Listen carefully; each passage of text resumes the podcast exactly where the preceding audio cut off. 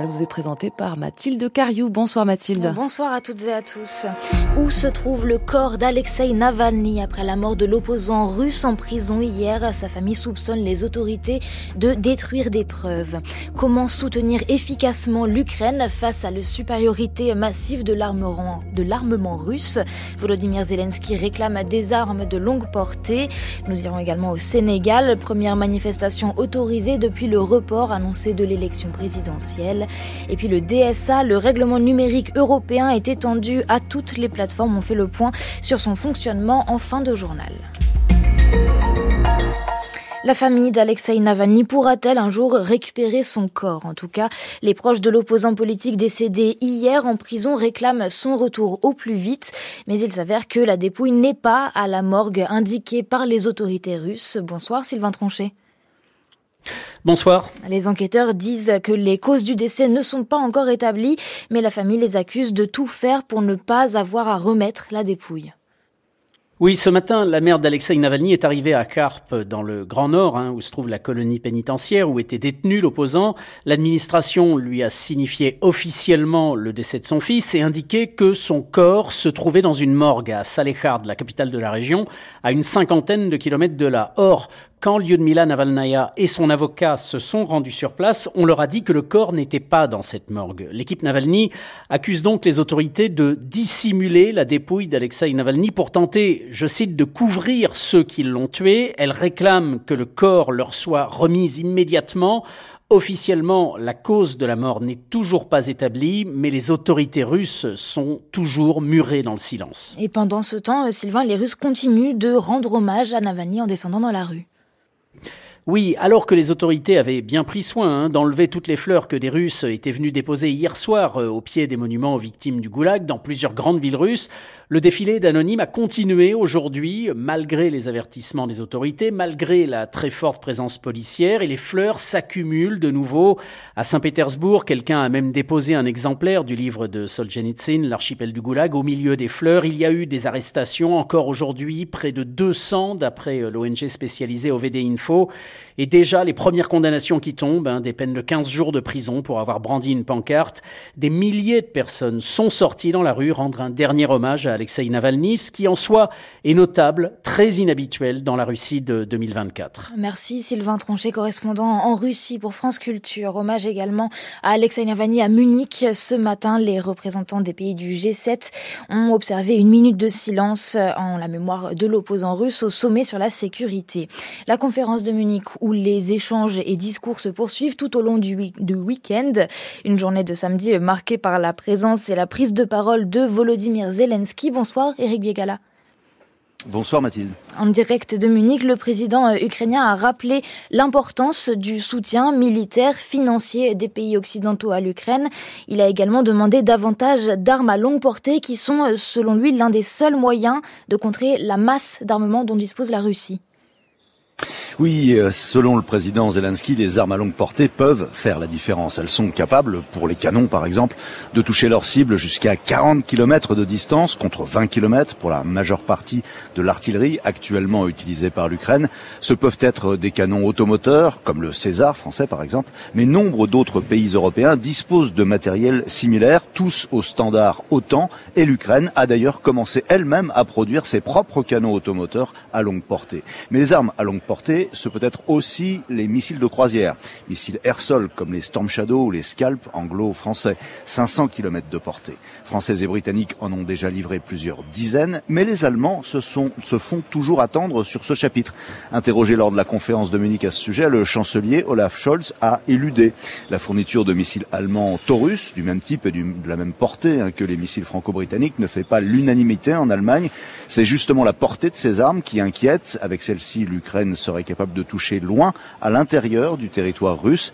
Les Occidentaux en général ont effectivement une certaine réticence à voir employer leurs armements pour des tirs sur le territoire de la Fédération de Russie. Jusqu'à présent, l'Ukraine a respecté ces préventions occidentales chaque fois que des cibles sont visées en Russie même. C'est avec des armes ukrainiennes. L'armée de Kiev a d'ailleurs développé des drones capables d'aller frapper Moscou ou Saint-Pétersbourg, mais pas avec la puissance d'un missile de croisière. Merci Eric Bégala en direct de Munich avec les moyens techniques de Virginie Et j'ajoute cette déclaration d'Ursula von der Leyen, présidente de la Commission européenne. L'Europe doit renforcer sa base industrielle. Elle présentera dans trois semaines une proposition de stratégie de défense commune. Et par ailleurs, en marge de cette conférence de Munich, l'Arménie et l'Azerbaïdjan se sont engagés à résoudre leurs différends sans recours à la violence. En début de semaine, les deux pays s'étaient mutuellement accusés de tirs à la frontière, tirs qui avaient fait quatre morts dans les rangs arméniens. Les tensions restent vives dans le Caucase. Yerevan accuse l'Azerbaïdjan de vouloir encore étendre son territoire après la reprise du Haut-Karabakh à l'automne, ce que Bakou dément fermement. Des milliers de manifestants ont défilé à Dakar ce samedi pour la première marche autorisée depuis le report de la présidentielle sénégalaise. La situation s'est apaisée dans le pays depuis que le Conseil constitutionnel a invalidé jeudi dernier la décision du président Macky Sall. Ce dernier s'est engagé à organiser une élection dans les meilleurs délais sans pour autant préciser de date. La tension redescend donc, mais l'équilibre reste précaire dans ce pays pourtant réputé pour sa stabilité. Reportage avec Théa Olivier. Un cortège de plusieurs centaines de Sénégalais a marché pendant deux heures ce matin sur une des grosses artères de la capitale. Arsounou Élection, protéger notre élection, c'est le nom de la plateforme de la société civile qui a organisé cette marche. Comme beaucoup de manifestants, Antadia est aussi membre du parti Le Pastef, dirigé par Ousmane Sonko, le principal opposant au pouvoir, qui est actuellement en prison. Entre là maintenant et, le 2 avril, il faudra que, les élections se tiennent, puisque le président, lui, tout le monde sait que le 2 avril, il n'est plus président. Depuis l'annulation du report de l'élection présidentielle, Macky Sall n'a pas encore donné de nouvelles dates de scrutin, alors que celle initiale du 25 février n'est plus tenable. Cher Sidi Diouf, 23 ans, est étudiant à Dakar. C'est la première fois que j'arrive euh, à manifester. Car un vent de décrispation commence à souffler sur le pays. D'abord avec cette marche, la première autorisée depuis le mois d'octobre et les dernières manifestations qui ont fait trois morts. Et puis il y a la libération de plusieurs centaines de détenus. Mais pour Seydi Gassama, directeur d'Amnesty International Sénégal, il faut continuer à mettre la pression sur les autorités. Les politiciens ont commencé à interpréter les délais raisonnables. Certains pensent que les délais raisonnables c'est six mois, sept mois, mais les délais raisonnables ça signifie qu'il faut organiser une élection présidentielle avant la fin du mandat du président. Tous les yeux sont maintenant rivés sur le président Macky Sall qui a la charge de signer le décret qui va convoquer les électeurs à une prochaine date. Reportage à Dakar signé Théa Olivier. En RDC, l'armée dénonce l'utilisation de drones rwandais dans le bombardement de l'aéroport de Goma dans l'est du pays ce matin. Des sources sur place confirment que l'aéroport fonctionne toujours normalement. La région est le théâtre de violents combats entre l'armée congolaise et les rebelles du M23 soutenus par Kigali. C'est une nouvelle étape dans la lutte contre la désinformation et la haine en ligne. À partir d'aujourd'hui, le règlement européen sur les services numériques, le DS est désormais étendu à toutes les plateformes. Depuis six mois, depuis août dernier, il concernait déjà 19 géants du net, Apple, Facebook, Amazon, etc. Ce règlement et son application ne sont encore qu'à leur début, mais il y a déjà de premiers résultats, Aurore Richard. Les plateformes ont dû mettre en place un outil pour signaler les contenus illicites. Elles ont également dû transmettre leurs décisions en matière de modération de contenu à l'ARCOM, l'autorité de régulation de la communication audiovisuelle et numérique.